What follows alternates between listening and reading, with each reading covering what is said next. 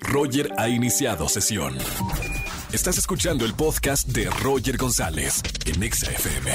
Seguimos en XFM 104.9 en este viernes, último día de la semana. Señora, señor, niño, niña, y sobre todo a la gente que le gusta mucho leer como a mí, eh, tengo un invitado que seguramente lo ha conocido por YouTube. Se conoce como YouTuber. Aquellos que dan recomendaciones, que escriben de libros, que aman, que comen libros y además lo comparten con mucha gente a través de YouTube. Bienvenido, Alberto Villarreal. Beto. Hello, Y además Regio también, acá. ¿eh? Regio también, ¿Cómo obviamente. estamos, Beto? Al 100, muy contento acá con el nuevo lanzamiento del libro, que de hecho hablando de ser regio también habla un poquito de ser de Monterrey, entonces contentísimo de estar por acá pudiendo compartir esto. Este es el tercer libro que, que escribes. Es el tercer poemario, pero es el quinto libro. ¡Quinto libro! Tengo una novela y un libro de cuentos, pero el poemario sí es el tercero. A ver, explícale a la gente que nos está escuchando, o sea, ¿cómo nace tu carrera? Porque al principio recomendabas libros y Sí. luego, ya después de tanto leer, pues ya empezaste a escribir tus libros. Justo así, hace 10 años empecé en esto de BookTube, tenía 18 años, eh,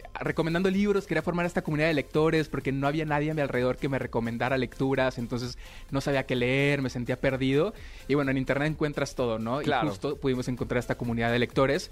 Eh, después de algunos años de recomendar libros, leer muchísimo, presentar autores y involucrarme en el mundo de, de- de las editoriales y demás, pues me tocó publicar el primer libro, que justo fue una novela romántica, tenía el corazón roto y fue como la forma que encontré de sanar, de curar heridas. Y así fue como publiqué el primero y bueno, me encantó tanto el proceso y el poder conectar exitazo. con los lectores. La verdad es que sí le fue muy bien al primer libro. Eh, ahorita justo estoy trabajando en otra novela que va un poco conectada con ese primer libro porque quiero como revivir lo que, lo que pasó por allá.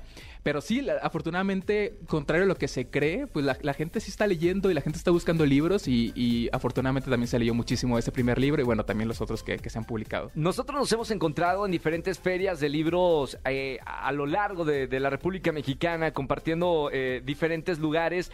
Eh, realmente creo que sí hay una comunidad de, de gente que sí le gusta leer, aunque hay muchos que no han encontrado la pasión en la lectura. ¿Qué le podrías decir a esas personas de la pasión de leer un libro y de tenerlo en tus manos, Beto? Pues mira, la verdad es que los libros es mi vida por completo. O los estoy escribiendo o estoy hablando de ellos. Entonces, los libros son para mí todo. Y creo que justo las personas cuando no encuentran esta pasión por los libros es porque no han encontrado el libro tal cual, ¿no? Y afuera hay mil libros, seguramente uno va a conectar con, con ellos. En internet hay mil reseñas, hay mil opiniones, hay mil recomendaciones. Entonces, justo como tratar de, de escuchar con atención y leer lo que te llegue a llamar. eh, y justo, si conectas con un libro vas a, vas a descubrir que es un mundo maravilloso y no vas a dejar de leer.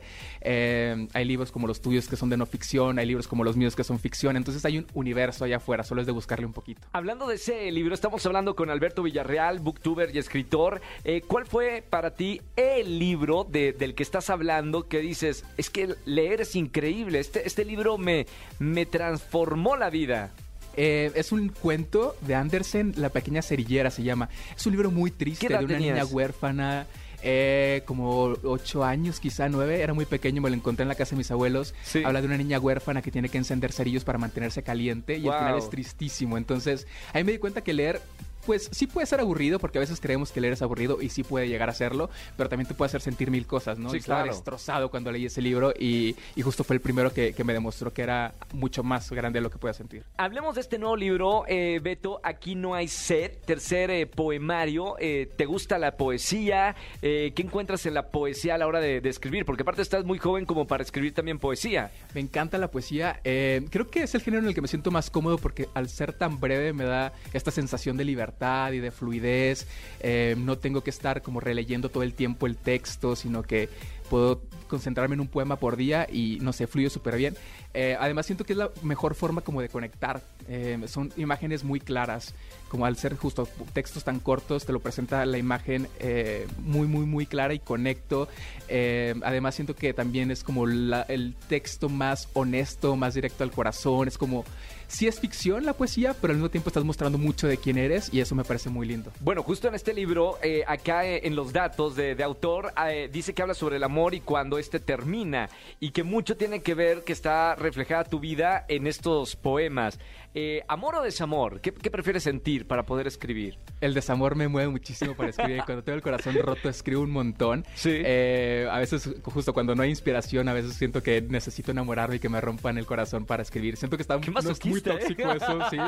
No lo recomiendo, pero a veces sí lo busco. Pero sí, justo, el libro está dividido, digamos, en varias partes. La primera habla como del, el- del yo, de quiénes somos, justo explora cómo esto de ser de Monterrey, habla de las muertes que vamos teniendo en vida, como Uy. estas situaciones decisivas que te marcan y te convierten en otra persona. Claro. Y luego en la segunda parte tenemos el romance, eh, el romance bonito, el, el romance pleno, porque en los libros anteriores había explorado el amor muy tóxico, ya que es un, un amor que te quita la sed tal cual.